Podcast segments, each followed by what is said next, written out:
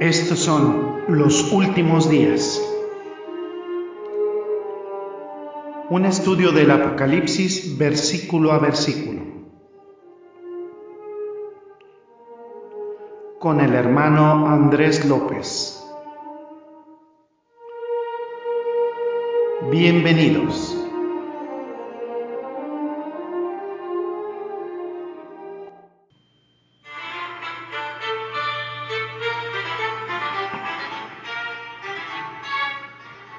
¿Qué tal? ¿Qué tal, amados redescuchas? Bienvenidos, amigos y hermanos en Cristo. Este es su hermano y amigo Andrés López y estamos presentando un nuevo episodio de este es su programa, nuestro programa Los Últimos Días. Muy contentos eh, siempre aquí de contar con su, con su atención, con esa compañía radiofónica que tenemos y pues que se permitan dar un tiempo para escucharnos y para eh, de alguna manera tener una bendición, una edificación con estos programas que tienen que ver con los últimos días, este estudio bíblico del Apocalipsis versículo a versículo. Recordarles una vez más que estamos en diferentes plataformas, que estamos en Anchor, estamos en Google Podcast, estamos también en Spotify y en YouTube, todo esto para la gloria y la honra de Dios. Contamos con amigos que nos siguen en, en Facebook, en, el sitio de eh, Radio Cristo Viene. Y muy contentos nuevamente de continuar con este capítulo 6 del libro de Apocalipsis, muy importante, y es que cuando pensamos en la paz mundial, pensamos en algo muy lejano. La verdad podría estar más cerca de lo que imaginamos, eh, de acuerdo a la escritura. Vamos a ver en qué se basa esto. Vamos a darle lectura al capítulo 6 de Apocalipsis, versículos 1 y 2. Eh, vamos a ver el, el capítulo 6, versículos 1 y 2 dice, vi cuando el Cordero abrió uno de los sellos, y oí a uno de los cuatro seres vivientes decir como con voz de trueno, ven y mira, y miré, y aquí un caballo blanco, y el que lo montaba tenía un arco, y le fue dada una corona, y salió venciendo para vencer. Vamos a orar. Gracias bendito Señor porque nos permites adentrarnos en este maravilloso momento en el libro de Apocalipsis en donde se empiezan a revelar todos estos aspectos que tienen que ver con el futuro, Señor. Únicamente tú nos proporcionas por medio de tu palabra profecía certera de lo que va a ocurrir. Hay mucha charlatanería, ahí hay personas que quieren descifrar el futuro fuera de la escritura, Padre, pero tú nos has determinado todo porque tú inventaste el tiempo, Señor. Tú sabes lo que ocurrió ayer, lo que ocurre hoy y lo que ocurrirá mañana perfectamente, Señor, porque tú estás, eh, eres el dueño de todo lo que existe, dueño del tiempo, de todas las cosas creadas, Señor, y eres soberano. Te exaltamos, bendecimos tu santo nombre, Señor. Gloria hacia ti en el precioso nombre de Cristo Jesús. Amén y amén. Pues muy bien, eh, les comentábamos la vez anterior que vimos todos estos ejemplos en los años 80. Podemos hablar y, en, a finales de los 80 de todas estas características que veíamos en el contexto histórico de la paz, supuestamente la paz mundial y las algunos eh, momentos que determinan incluso la globalización que vivimos ahorita en esta segunda década del siglo XXI Miren, tenemos, eh, y yo les comentaba sobre el Vaticano, les, les, comentaba sobre el Papa en ese entonces, a finales de los ochentas, que era Juan Pablo II, toda su relación ecumenista con las diferentes religiones del mundo. Teníamos en ese entonces también a finales de los ochentas, y creo que todavía siguen en operación, está Song Myung Moon y los Moonies. Son el, eh, Myung Moon es el fundador de la Federación religiosa internacional de la paz mundial y dice todos los hombres y mujeres de religión ahora deberían derribar los muros del sectarismo por el objetivo mayor de la paz mundial. Fin de la cita. En ese entonces también Gorbachev era un dirigente que de alguna manera dirigía el concierto internacional y él también se pronunciaba por la paz mundial. Eh, Gorbachev, por cierto, lo acudió eh, en algunas ocasiones a Corea del Sur a visitarlo, lo acogió personalmente en las entrañas del Kremlin y Moon respondió que la Unión Soviética, la que anteriormente conocía como Satanás, ahora iba a desempeñar un papel importante en el plan de Dios para construir un mundo de paz. Hay varios consejos interreligiosos en Estados Unidos ahora y tratando de unir a todos en algún tipo de objetivo de paz mundial, de paz global. En el estado de Washington, por ejemplo, eh, hay un, eh, está la sede del Consejo Interreligioso del estado de Washington. Swami Bhaskarananda, un hindú, cantó una oración a finales de los 80 en ese mismo Consejo Interreligioso. Ismail Ahmad, musulmán, recitó una breve oración a Dios y con la confianza acordaron los miembros que era su objetivo a corto plazo más importante alcanzar la paz. Y estaban reunidos en la Sociedad Vedanta en, el Capitolio. Ahí firmaron una carta en 1989 en que expresaron las esperanzas para que podía, pudiera haber un diálogo interreligioso. Colocaron un altar con imágenes de uh, Ramakrishna, Jesucristo y Buda. Y dijo en ese momento Pasha Moharjesyavi, así se llama, y dice, mi apoyo y mi corazón están con este grupo, fin de la cita. Él es miembro de la fe Baha'i. Baha'i. Bhaskarananda le dijo al grupo de los hindúes que ellos creían en una armonía de, eh, de todas las religiones. Y en ese entonces fue apoyado por el Papa en funciones en esa época, Juan Pablo II. Y el Papa dijo lo siguiente, los cristianos deben trabajar con todas las demás religiones para asegurar la paz. Y estos son algunos ejemplos de lo que estaba sucediendo entonces en la religión y que sigue ocurriendo ahorita, incluso en el siglo XXI. Avanzamos en una comunidad global, global ecuménica y el movimiento de la era, nueva era encaja indudablemente en todo esto, en el misticismo. Eh, el, presidente entonces eh, George Bush en 1990 en septiembre, después de la reunión de Helsinki, expresó la esperanza de que el elaborado plan de Helsinki pudiera traer el nuevo orden mundial y el presidente Bush dijo en la revista Time en septiembre de 1990, si las naciones del mundo continuaran actuando juntas como hasta ahora, colocaremos la piedra angular del nuevo orden mundial, del orden internacional más pacífico que cualquiera que hayamos conocido. Fin de la cita. En ese entonces el presidente quizá no entendía totalmente la dimensión de lo que se venía. Todo este impulso por la paz no tiene nada que ver con Jesucristo, con el índice, con el príncipe de paz. Tiene que ver con el falso engaño, con la trampa. Para los impíos no hay paz. La pasión de los impíos va a traer la llegada del anticristo. El, el enemigo utiliza esta paz como cebo para matar. Y Jesús advirtió eso.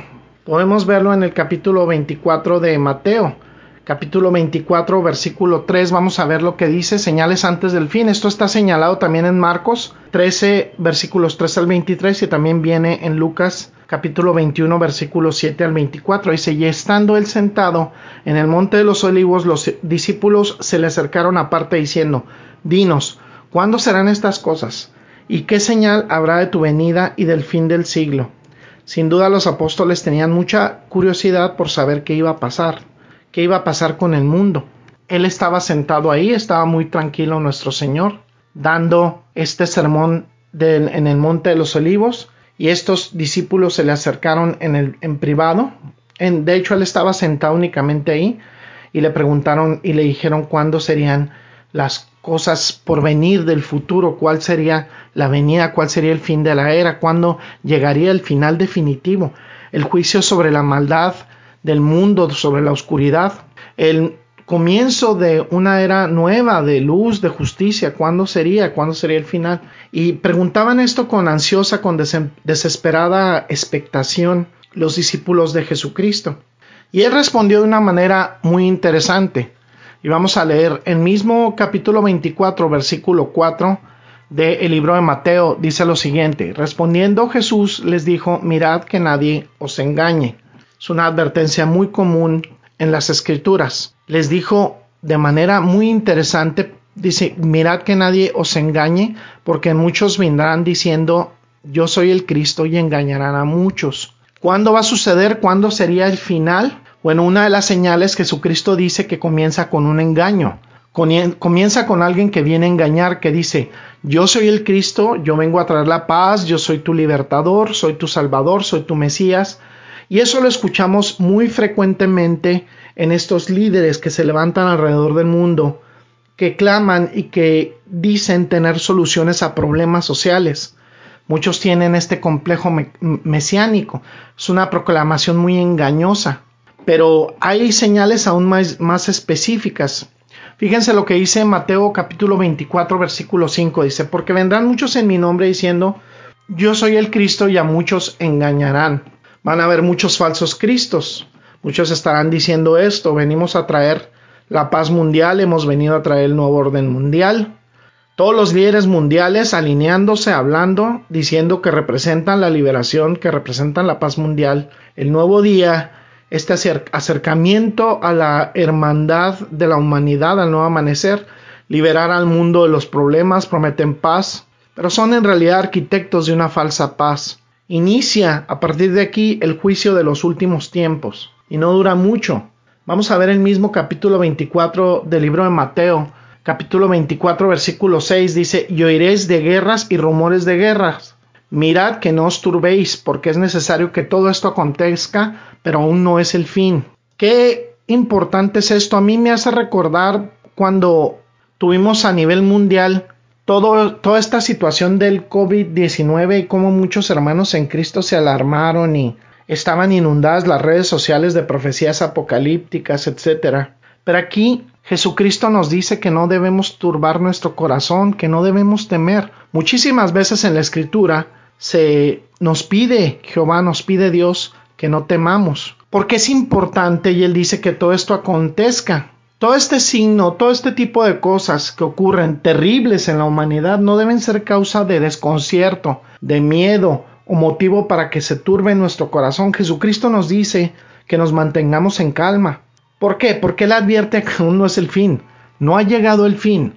Y vamos a ver a lo que se refiere un poquito. Y fíjense lo que dice muy interesante en el versículo 7. Mateo, el mismo capítulo 24, versículo 7 dice, porque se levantará nación contra nación y reino contra reino y habrá pestes y hambres y terremotos en diferentes lugares. Amor, radio escuchas, eso suena como lo que está ocurriendo ahorita, sin duda alguna se levanta nación contra nación, reino contra reino. ¿Cuál es el resultado de esa división? Pues el hambre, los terremotos, también, también vemos como parte del juicio de Dios. Y sigue Jesucristo y elabora estas señales del fin. lo podemos ver en el, en el versículo 9 del mismo capítulo 24 de Mateo.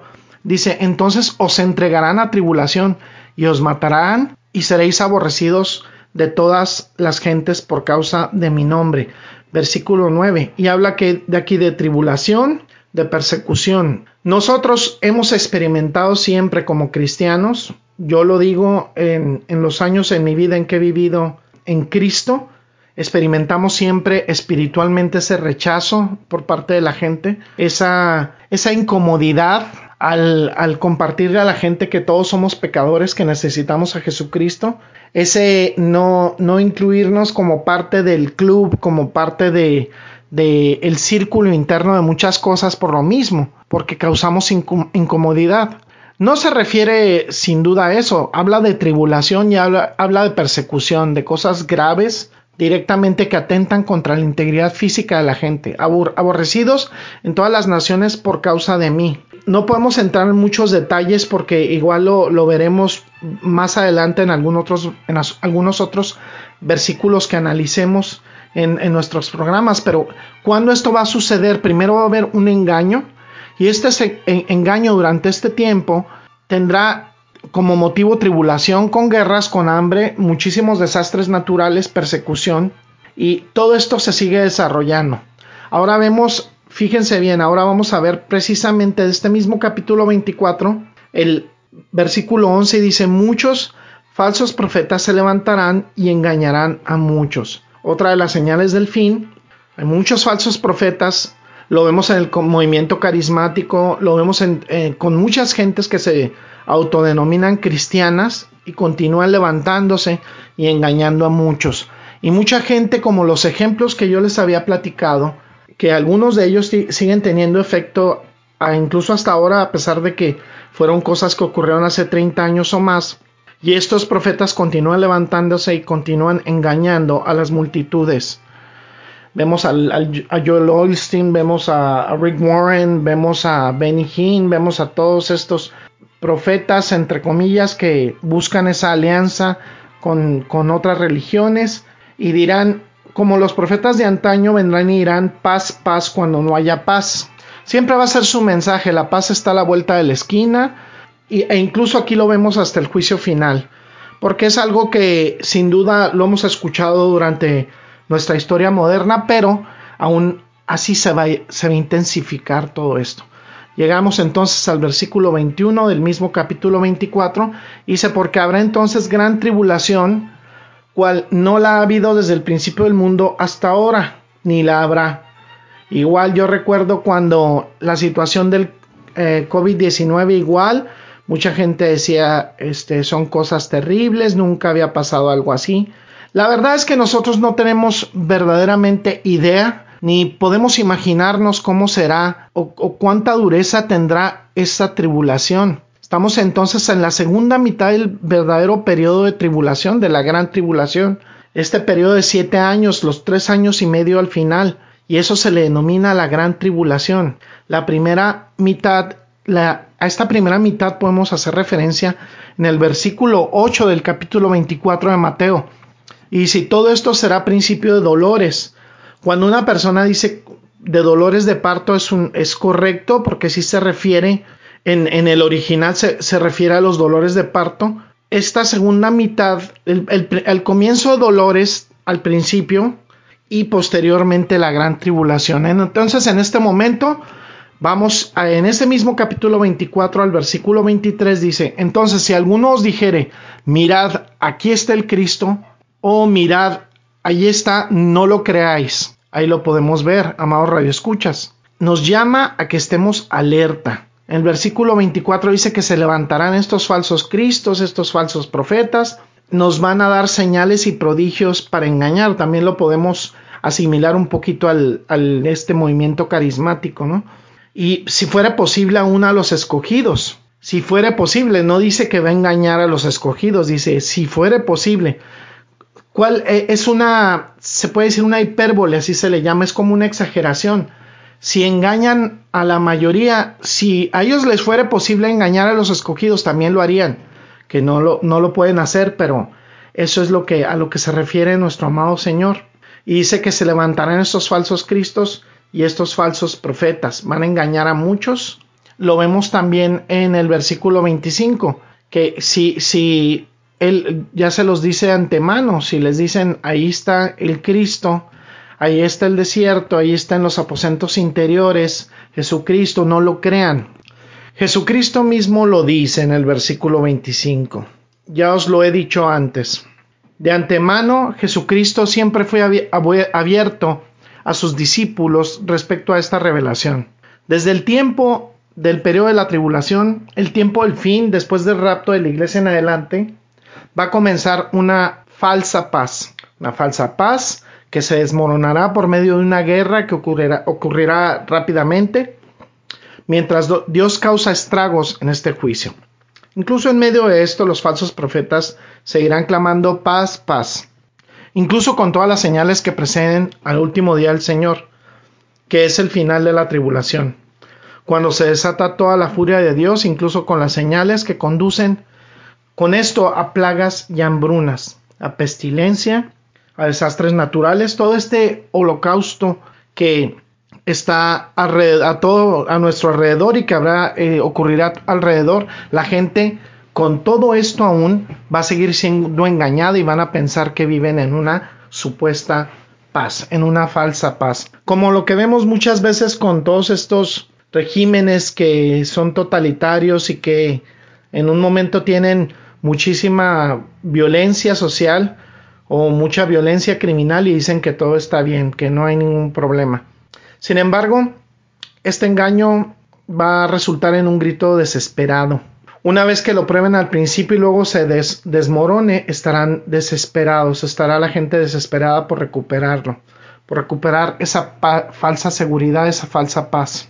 Vamos a ver lo que dice el, la epístola de Primera Tesalonicenses, capítulo 5, versículo 3. El apóstol Pablo dice, inspirado por el Espíritu Santo, que cuando digan paz y seguridad, entonces vendrá sobre ellos destrucción repentina como los dolores a la mujer encinta y no escaparán. Nuevamente hay esa idea a la que hace alusión nuestro Señor. Y lo vemos ya ahí establecido en la escritura. Nos lleva a ese borde, al borde del el poder ver el día del Señor al final de la tribulación. Muchos van a decir paz y seguridad, entonces va a venir la destrucción, va a venir de repente como los dolores de parto de una mujer encinta, no, no van a poder escapar. Todos estarán diciendo paz y seguridad, sin embargo va a venir la destrucción, el día del Señor. Y en ese capítulo 24 de Mateo, nuestro Señor nos lleva desde el comienzo del tiempo que llamamos la tribulación, hasta el regreso de Jesucristo. La primera fase de eso, para que podamos entenderlo, amados radioescuchas, es una paz engañosa. Una paz de estos engañosos aspirantes a Mesías, a Salvadores, supuestos portadores de paz, engañosos Cristos.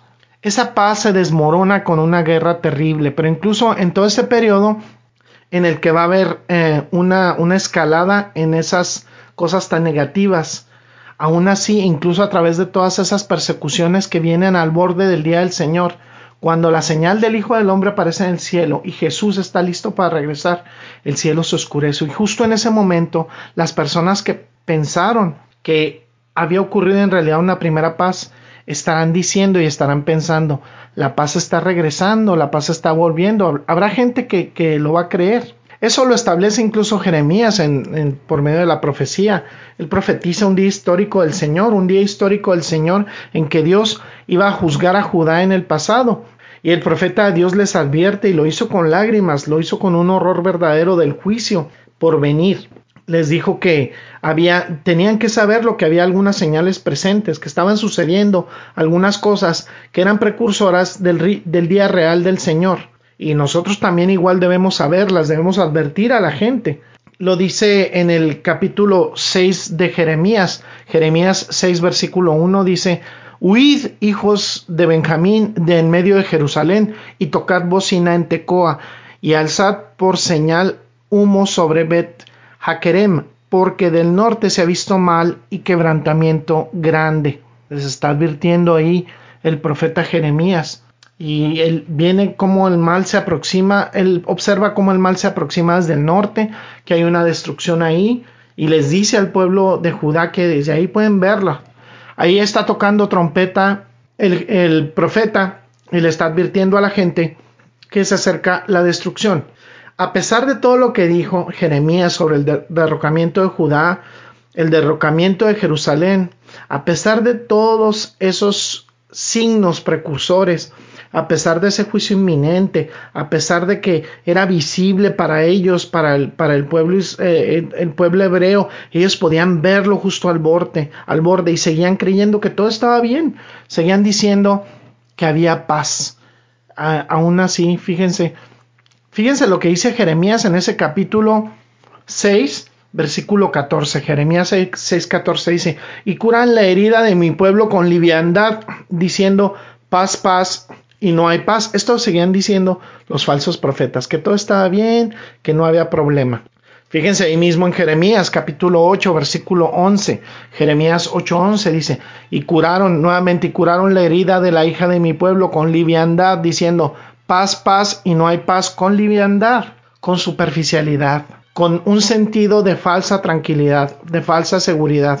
Pero no había paz, no había paz. Y Jeremías lo estaba advirtiendo. Fíjense lo que dice el mismo profeta Jeremías en el capítulo 14, versículos 13 y 14. Jeremías 14, 13, 14. Dice, yo dije, ah, ah, Señor Jehová, he aquí que los profetas les dicen, no veréis espada, ni habrá hambre entre vosotros, sino que en este lugar os daré paz verdadera. Me dijo entonces Jehová, falsamente profetizan los profetas en mi nombre, no los envié, ni les mandé, ni les hablé, visión mentirosa, adivinación, vanidad y engaño de su corazón os profetizan. ¿Cómo me recuerda a tantos supuestos profetas de la actualidad entre el movimiento carismático y por desgracia muchas veces infectando incluso a muchas gentes bien intencionadas, incluso el movimiento pentecostal? Y, dice, y los profetas, que dicen los profetas? Que dicen paz, no verás la espada, no verás el hambre, te daré una paz duradera. Están profetizando falsamente, no va a haber paz. Eso les decía el profeta Jeremías. Va a venir el día del Señor, que es un furor de juicio, un furor de la ira del Señor. Los falsos profetas siempre dicen paz, siempre hablan de un nuevo orden, de un, nuevo mundo de paz. Entonces, cuando llega el tiempo del fin, puede regresar ahora a Mateo 24, lo podemos ver otra vez por un momento y vemos ahí, en ese capítulo 24, yo los invito en realidad, amados radioescuchas, a que lo lean. Llega el tiempo del fin, llega una falsa paz, llegan falsos profetas, falsos cristos y llega el anticristo, un, gobernante con gran poder, un líder del, del, cual vamos a hablar un poco más en, esta, en este análisis del libro de Apocalipsis, el anticristo. Y ahí están todos los falsos cristos, los falsos profetas, los falsos maestros. Vienen a tratar de orquestar esta paz. Va a funcionar sin duda por un tiempo, sin embargo después se va a desmoronar. Y entonces vemos este movimiento del mundo hacia una paz global. Por eso Jesucristo decía que Él trae paz y no como la trae el mundo. Usted, amado Radio Escucha, siempre va a encontrar un ambiente y un eco de paz cuando usted a todas las personas les dé por su lado, a todas las personas les diga que está todo está bien, que a todo mundo usted le dé palmaditas en la espalda, que si le hablan sobre una conducta pecaminosa, usted mire para el otro lado y diga como que está bien, no hay ningún problema. Cuando usted apunta el dedo hacia las escrituras diciendo que Dios juzga estas cosas, que hay pecado, que debe haber arrepentimiento, que somos pecadores, que somos malvados por naturaleza, ahí, ahí se acaba la paz. Ahí ya no hay paz, ahí hay, ahí hay hostilidad. Hay muchas personas que lo van a tomar como su enemigo. Entonces, cuando llegue el tiempo del fin, vemos que va a comenzar esta falsa paz. Y esta paz va a funcionar por un tiempo, luego se va a desmoronar. Los versículos 6 y 7 de, Mateo, de este mismo capítulo 24, fíjense qué interesantes, ¿eh? Sin duda, clarísimo por parte de nuestro amado Jesucristo. Dice, y oiréis, oiréis de guerras y rumores de guerras, mirad que no os, turbéis, porque es necesario que todo esto acontezca, pero aún no es el fin, porque se levantará nación contra nación y reino contra reino, y habrá pestes, hambres y terremotos en diferentes lugares. Aquí es, el, es, esta secuencia. Se describen las guerras, los rumores de guerras, la nación contra nación, reino contra reino. Y lo, que va a venir posteriormente es la guerra. ¿Qué va a venir después de la guerra? Hambre, una hambruna tremenda. Después terremotos, que son representativos de los desastres naturales masivos. Entonces viene primero la paz, luego la guerra, luego el hambre, luego muerte por desastres naturales. Y vemos la misma secuencia en el Apocalipsis, en el capítulo 6. El primer caballo blanco, el primer caballo, perdón, es un caballo blanco y representa este momento, la paz. El segundo caballo, ya lo vamos a ver con más detalles, un caballo rojo y que representa la guerra. Quita la paz, nuestro Dios, y se planta un sistema de guerra los hombres se matan unos a los otros. El siguiente caballo es un caballo negro y representa que el hambre. La balanza, la balanza de trigo, y ya luego platicaremos de todo eh, lo que significa la cebada que habla de las condiciones de, hambruna.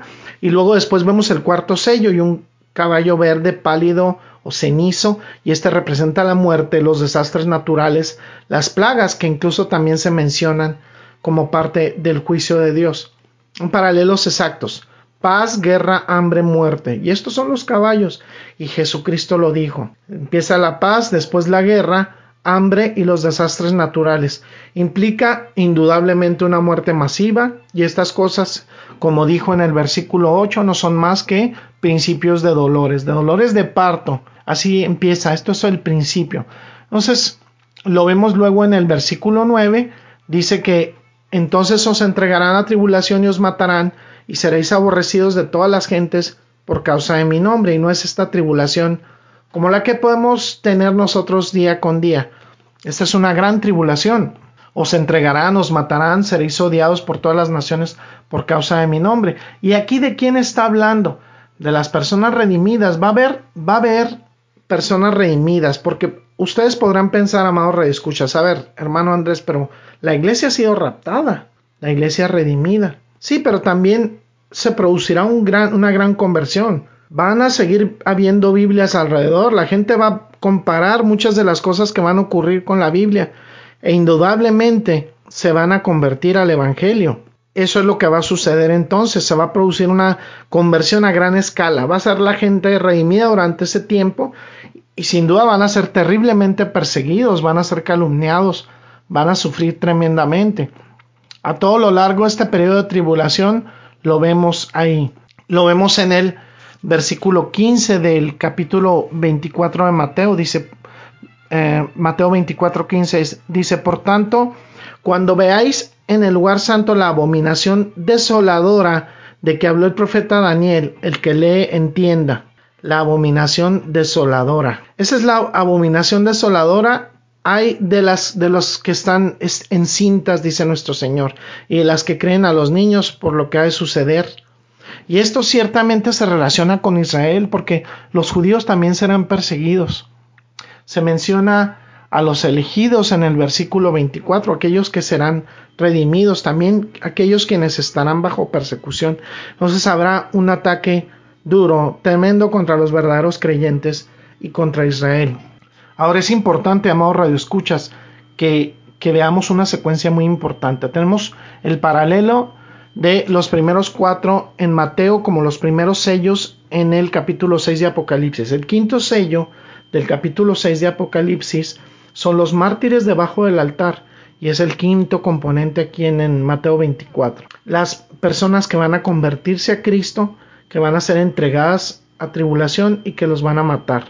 Es la matanza del capítulo 24 de Mateo, que produce los mártires del Apocalipsis eh, en, en, el capítulo 6. Así, esa es la secuencia, paz, guerra, hambre, muerte y el martirio de los santos. Y así es en Mateo 24, también es en Apocalipsis 6. Vamos a darle una pequeña pausa a nuestro estudio que sin duda podrán ustedes estar de acuerdo conmigo que es bastante interesante. Y yo te hablo a ti que estás escuchando este, este podcast o este programa de radio y que aún no has confiado en Jesucristo como tu único y suficiente Señor y Salvador. Estos tiempos se aproximan. Nuestra estación de radio y nuestra, nuestra red de radiodifusora se llama Cristo Viene. Y hay mu muchísimas redes de radiodifusoras cristianas que se llaman así. A ti que, que no has confiado en Jesucristo, tú te preguntarás por qué es una, es una pequeña frase que tiene muchísimo valor para nosotros, para los cristianos. Cristo viene. Debemos estar preparados. Si no has recibido a Jesucristo como tu único y suficiente Señor y Salvador, es hora de que te arrepientas de tu pecado, que pidas perdón por, por cómo le has fallado a Dios. Todos hemos transgredido las normas de Dios, todos estamos destituidos de la, de la gloria de Dios, pero Dios en su misericordia mandó a su Hijo unigénito, a Jesucristo, para que muriera en la cruz del Calvario y resucitara al tercer día, para proporcionarnos salvación del infierno, porque merecemos el infierno por desobedecer, a Dios. Dios es, es, santo, tiene un lugar de santidad Dios. Debemos conocer a nuestro Dios. Dios está en, una, está en un lugar tan exaltado, tan alto de santidad, que no puede relacionarse con el pecado. Él a las personas que mueran en su pecado, muertos en sus delitos y pecados, los va a mandar al infierno. Dios no puede tener una comunión con el pecado. Y es por eso que te digo, amigo, amiga, que estás escuchando este programa de radio, este podcast, que el día de hoy te arrepientas. Hoy es el día de salvación. Hoy puedes recibir a Jesucristo en tu corazón como tu único y suficiente Señor y Salvador y librarte de ese castigo eterno del infierno. Ahora reflexiona, verdaderamente desprecias tu pecado, desprecias esa vida en donde tú le has dado la espalda a Dios. ¿Verdaderamente quieres a Jesucristo en tu vida?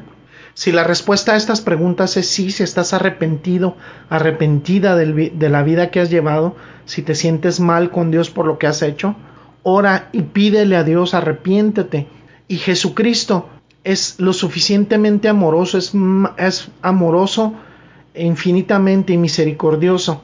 Y Él, si tú lo pides, Él no te va a rechazar, Él te dará su Santo Espíritu. Y al darte tu Santo Espíritu, Él te dará una transformación, Él te hará una nueva criatura. Ya no vivirás la vida que vivías antes, Él hará una transformación en tu vida, para su gloria y para su honra, para que le obedezcas para que tomes tu cruz y le acompañes a Jesucristo, para que Él sea el timón de tu barca, para que Él sea el capitán de tu barca, para que Él te lleve y tú te conduzcas conforme a la voluntad de Cristo, a la voluntad de Dios. Y que ya no quieras hacer las cosas a tu manera, dándole la espalda a Dios. Y Él te librará del castigo eterno, del infierno. Pero primeramente tienes que pedirlo, tienes que arrepentirte, tienes que arrepentirte de tu estilo de vida, tienes que arrepentirte de, tu pecado y de haber desobedecido a Dios. Y ese es, ese es el Evangelio, que tú te arrepientas y Él será, Él es, Él es misericordioso, es amoroso para perdonarnos si nosotros nos arrepentimos sinceramente de nuestro pecado y le pedimos perdón de todo corazón. Bueno, este ha sido su amigo, su hermano Andrés López y este ha sido un episodio más de este nuestro programa, su programa Los Últimos Días. Lo esperamos, eh, si Dios nos lo permite, en la próxima ocasión y eh, los espero, les deseo un día muy bendecido y hasta la próxima. Gracias por el placer de su sintonía. Lo esperamos en una nueva emisión de Los Últimos Días un estudio del Apocalipsis versículo a versículo. Hasta pronto y bendiciones.